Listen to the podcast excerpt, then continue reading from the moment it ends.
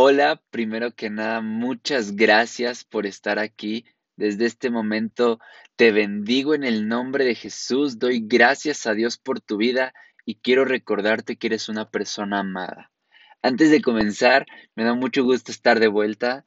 Eh, quiero desearte un muy feliz año, eh, llenarte de bendición, llenar de bendición a tu vida y declarar prosperidad, sanidad y grandes cosas para ti y tu familia. Quiero que sepas que este tiempo en el cual se hizo una pausa no era tanto unas vacaciones, más que nada era cuestión de, de mejorar, de trabajar y de recomponer. Y, y, la verdad es que fue algo que funcionó mucho para mí. Trabajé algunos episodios, escribí varios episodios y, y bueno, me encanta estar de vuelta, me encanta volver a grabar no se pudo trabajar mucho el audio, no se pudo trabajar mucho algunas cosas, eh, pero, pero seguimos esforzándonos para ello. Eh, por lo pronto, el día de hoy vamos a tocar un tema que, que mucha gente le huye y que, que tal vez desde el, desde el título muchos ya no le quisieron poner play, pero si estás aquí me da mucho gusto que te hayas animado y que y que, y que ya que estés aquí, quiero decirte que va a ser de gran bendición este episodio, porque tal vez tenías dudas sobre el diezmo, tenías dudas sobre este tema, y, y te, te, explicaré o te hablaré de la manera en la cual yo lo entiendo y la cual, y la manera en la cual a mí me ha edificado ver el diezmo, ¿no? Entonces, primero que nada, para arrancar con todo, para arrancar fuerte, quiero decirte que si tú crees que el diezmo es para que te vaya bien y lo haces para que Dios te lo multiplique, mejor no lo hagas.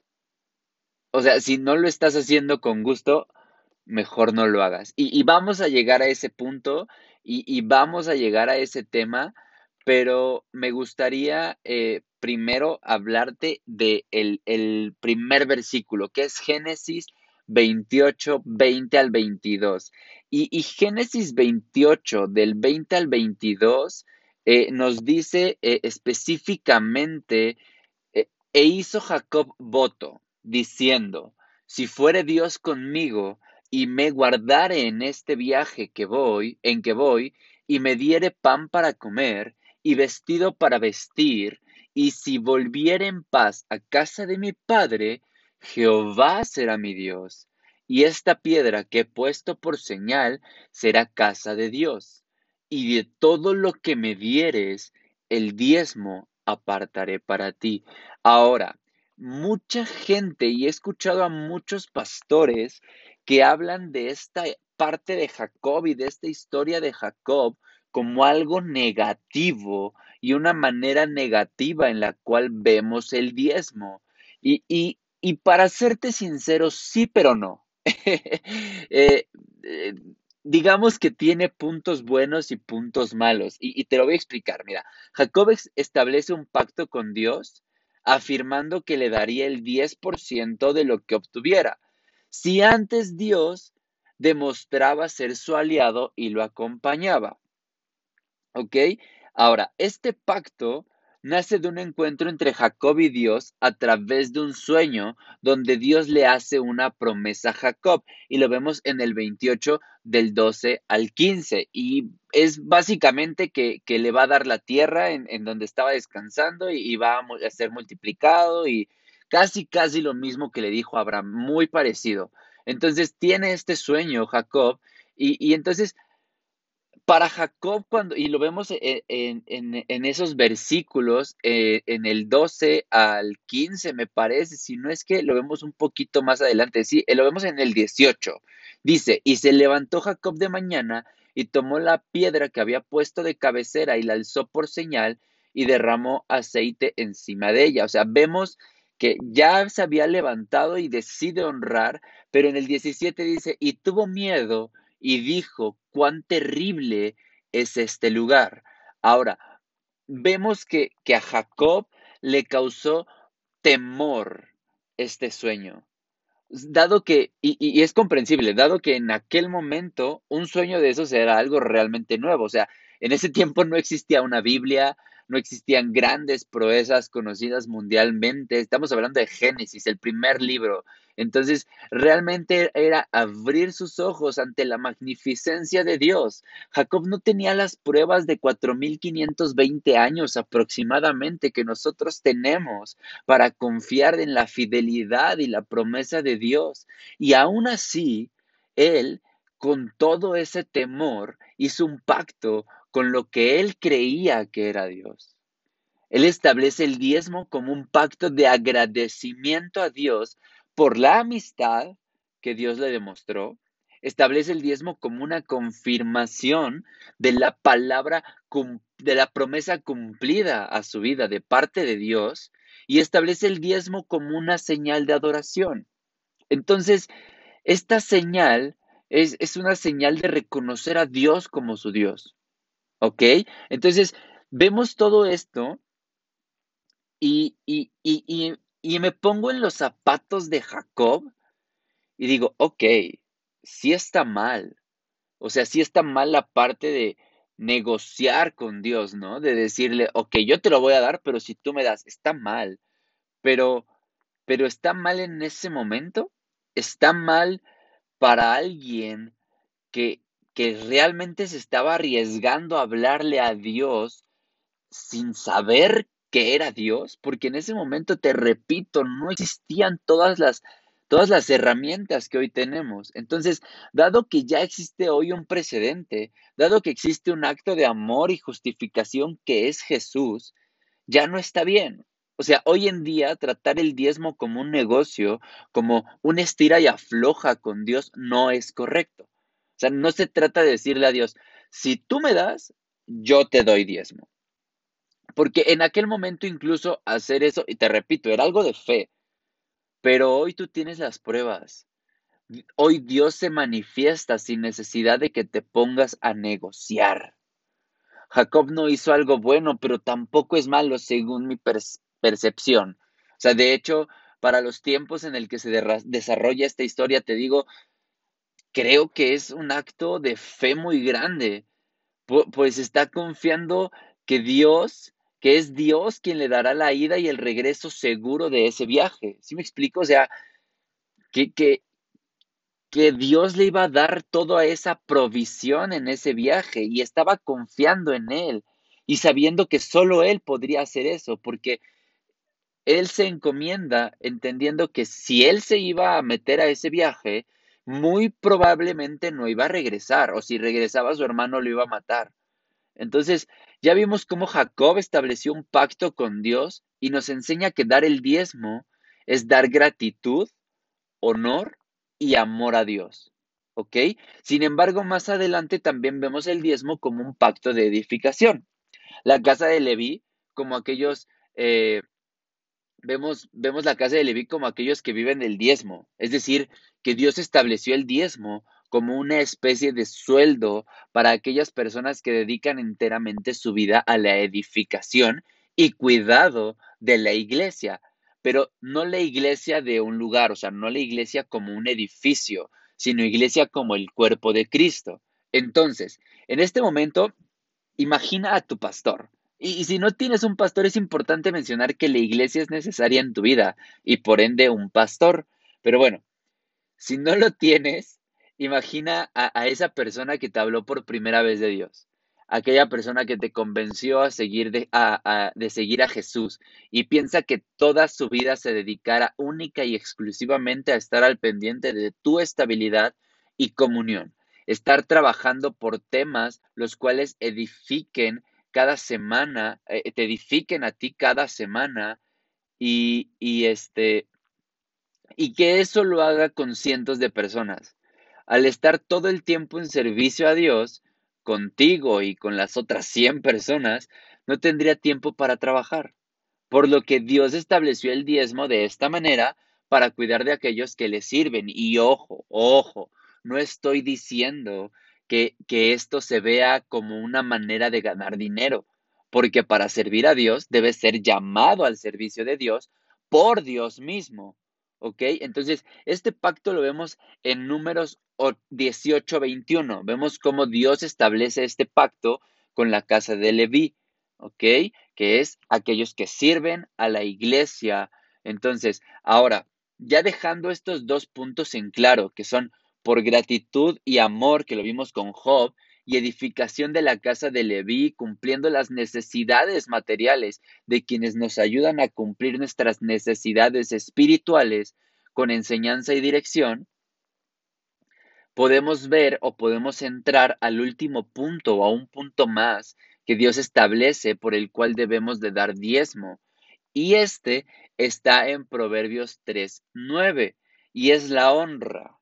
Cuando nosotros entregamos el 10% de lo que Dios nos dio previamente, nosotros estamos honrando a Dios, demostrando que Él fue quien nos dio, eh, eh, que Él fue quien nos dio y que aquello que nos dio no es más importante que Él. ¿Ok? Espero que esto esté quedando muy claro. Entonces, estos son personalmente, mi, desde mi punto de vista y entendiendo y teniendo discernimiento de de estos versículos de la Biblia los puntos o las razones más importantes por las cuales se establece el diezmo, por las que el diezmo es relevante. Y claro, encontrarás muchos más como aquel que habla sobre el dador alegre, donde nos dice que una mano no debe, ser, no debe saber lo que da la otra o hace la otra, y muchos más incluso sobre el corazón mismo.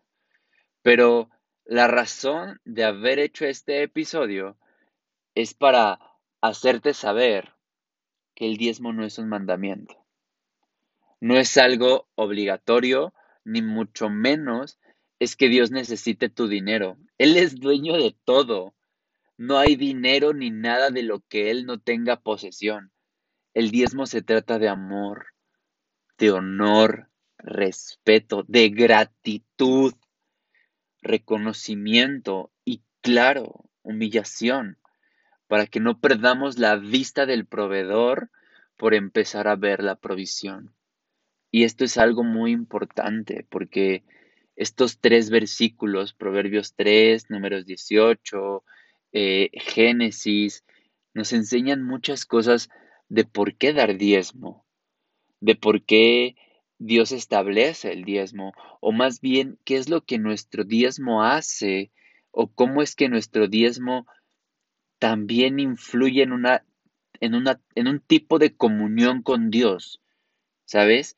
Y, y a mí me encanta ver el diezmo con estas formas y de estas maneras, porque cuando yo diezmo, lo hago, lo hago, perdón, agradeciendo a Dios todo lo que ya me dio. ¿Sabes? Antes de diezmar, tomo ese dinero y, y pienso, gracias papá, porque si hoy te puedo dar esto, es porque tú me has dado mucho más. Literalmente me has dado el otro 90% y has suplido todas mis necesidades. Y, y no estoy diciendo que, que tenga un Lamborghini o, o, o, que tenga un Ferrari o que tenga un Porsche o, que tenga cinco casas. No, no estoy diciendo eso. Estoy diciendo que cada semana Dios me permite llegar a un nuevo día y me permite llegar a un nuevo día, día, de buena manera. No me está haciendo llegar en escasez. No tengo que sentarme afuera de un centro comercial a mendigar. Afortunadamente Dios me ha dado provisión de una manera espectacular. Y cuando yo diezmo, lo diezmo agradeciendo eso. A veces, claro está que pedimos a Dios eh, multiplicación del mismo diezmo, multiplicación de lo que ya tenemos por, eh, eh, de, bendición. Pero, y no es malo, pero también tenemos que darnos un tiempo para enfocarnos lo verdaderamente importante, que es dar gracias a Dios, darle amor a Dios y darle honor a Dios. Cuando tú te despojas de algo que tal vez sí te costó trabajo, o sea, no estoy diciendo que te llueva dinero, estoy, estoy diciéndote, sí, claro, tú trabajaste por ese dinero, tú te levantaste temprano y te partiste la espalda por ese dinero, pero fue Dios quien permitió que lo hicieras. Y fue Dios quien te dio ese trabajo.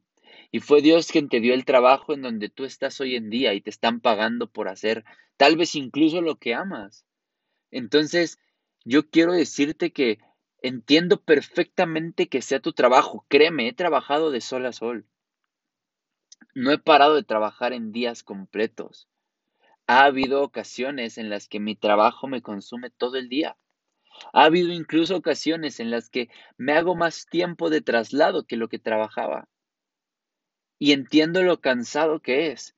Y entiendo que deseamos eh, recibir ese dinero y exprimir hasta el último centavo en nosotros. Pero cuando realmente meditamos en dónde estamos posicionados, nos damos cuenta que hay pequeños milagros y que hay pequeñas bendiciones en nuestros empleos. Hay empleos que no nos explicamos. Yo trabajé en algo que jamás creí que trabajaría y que hoy en día puedo decirte es a lo que me quiero dedicar toda la vida. Y yo llegué a ese trabajo por accidente. Y ciertamente era la persona menos calificada para el puesto. Este, el del trabajo que te digo, yo tenía 17 años y empecé a trabajar entrenando niños. A mis 17 años de edad, sin una experiencia laboral, sin una experiencia curricular, sin estudios previos, empiezo a trabajar en esto, me enamoro de este empleo y aunque el sueldo era realmente malo, no me faltó nada. No me hacía falta nada. Todo lo que quería, no te voy a decir, me lo compraba, pero podía ahorrar y sacarlo adelante.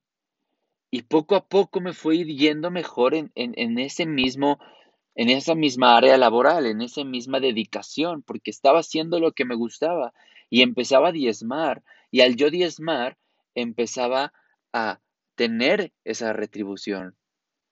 Y tampoco te estoy diciendo que diezmaba seguido, porque en ese tiempo eh, era el tiempo en el cual tampoco estaba tan cerca de Dios. Es decir, conocer este trabajo me hizo como sentir ese fuego por por acercarme a Dios y, y como me acerqué, pues empecé a diezmar, pero luego me volví a alejar y otra vez volvimos a, a, este, a este ciclo que pasé por mucho tiempo en mi vida, el cual te he hablado en, en, episodios anteriores, ¿no? Entonces, créeme que entiendo lo difícil que a veces puede ser el decir, tengo que soltar mi esfuerzo, pero no veas el soltar tu esfuerzo como algo que no va a tener cierta retribución.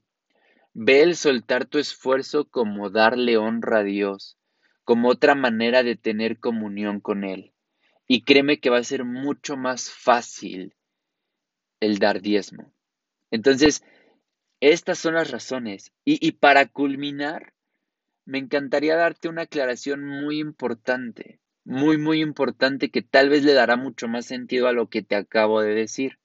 Porque en muchas iglesias llenas de falsos profetas y gente ambiciosa enseñan que mientras más pecados cometas, más diezmo tienes que dar.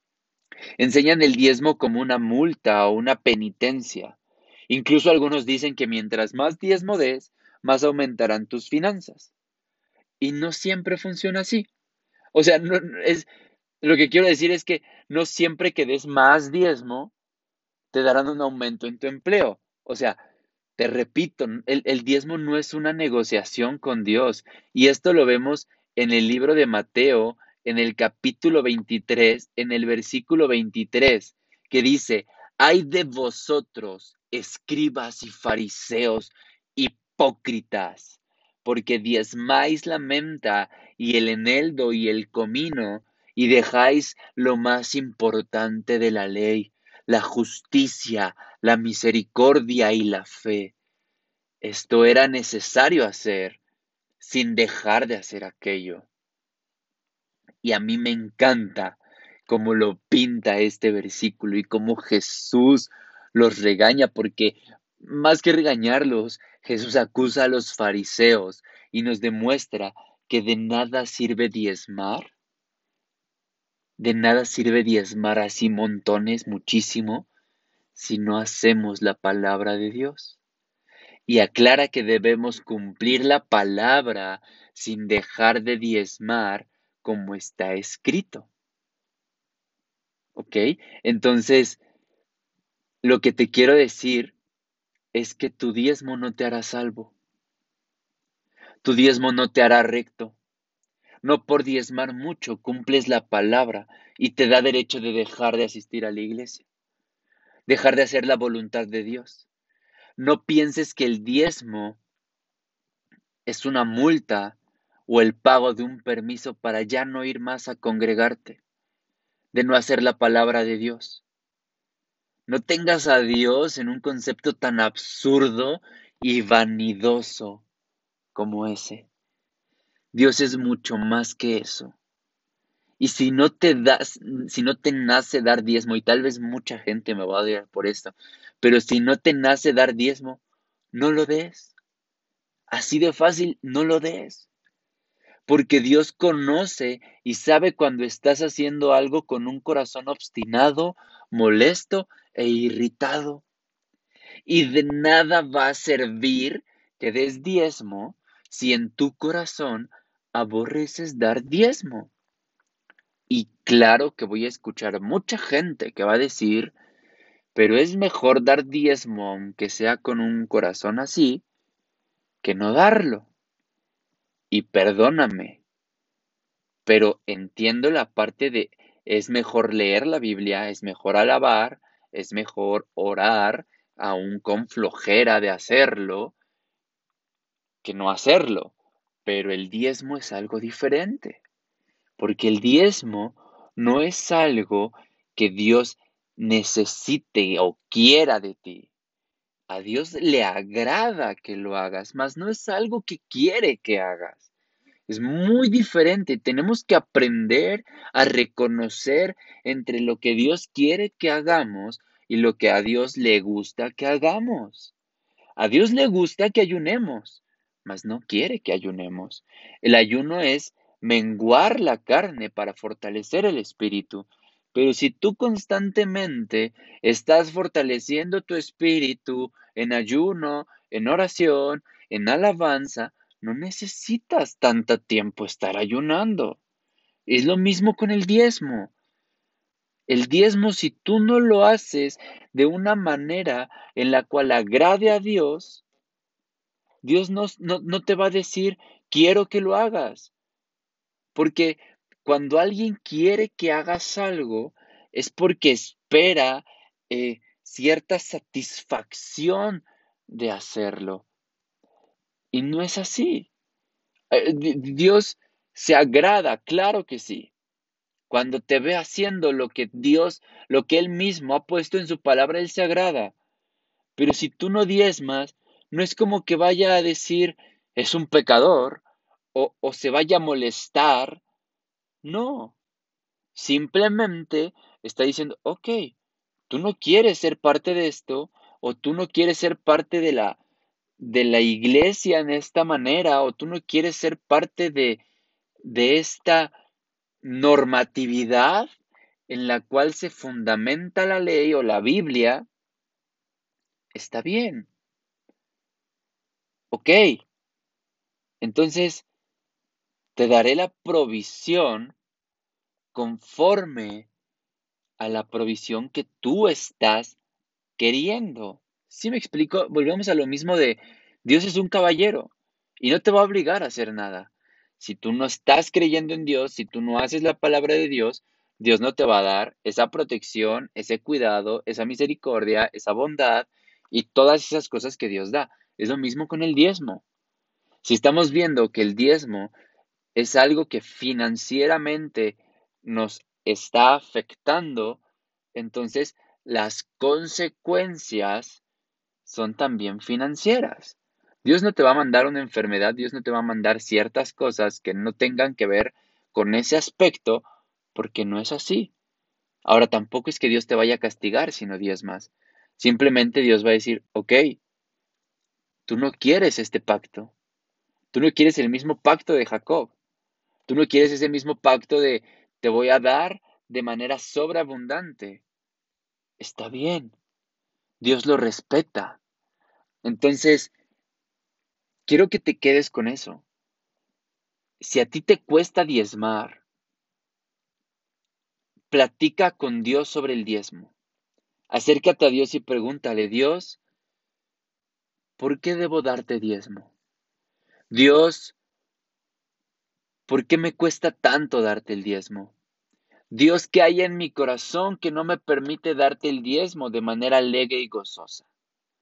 Y entonces empezarás a hablar con Dios y Dios empezará a darte las respuestas adecuadas para ese, esa área en tu vida.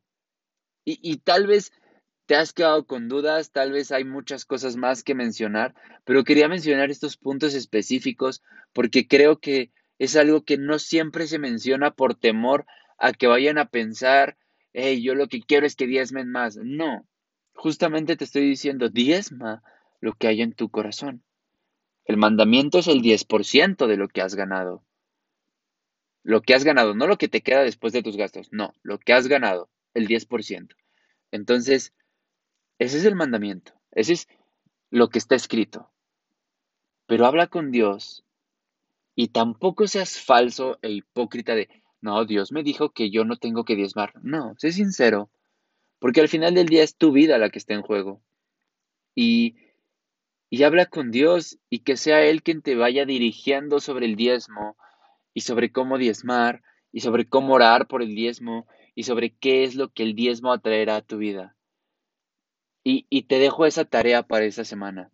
Los episodios eh, los voy a grabar viernes en la noche, en la madrugada y lo subiré el sábado. Y, y de verdad me da mucho gusto estar de vuelta. Te dejo esa tarea, platica con Dios, ten esa comunión con Dios, acércate a Él sobre el diezmo y no tengas miedo de preguntarle, no tengas miedo de cuestionarle eh, sobre el porqué del diezmo, el por qué sí, el por qué no. Y, y créeme que Dios te va a responder porque a Él le encanta platicar con nosotros. Entonces te agradezco mucho que estés aquí. Quiero desearte nuevamente un feliz año. Espero que te lo hayas pasado súper bien en estas épocas. Sé que son tiempos difíciles, pero, pero te aseguro que pronto todo va a estar bien. Todo va a estar increíble. Se vienen grandes episodios. Eh, y pues nada, muchas, muchas gracias por escuchar hasta el final. Quiero que sepas que te amo mucho. No sé quién seas, pero te amo mucho. Y, aquí estaré siempre que lo necesites. Eh, nuevamente dejo las redes sociales de la iglesia, grupo de jóvenes, personales, para cualquier duda, cualquier pregunta, cualquier aclaración que tengas sobre este u otro tema, con gusto podré ayudarte. Eh, te bendigo en el nombre de Jesús, te recuerdo que eres una persona amada y muchas, muchas bendiciones para ti y para tu familia. Hasta la próxima.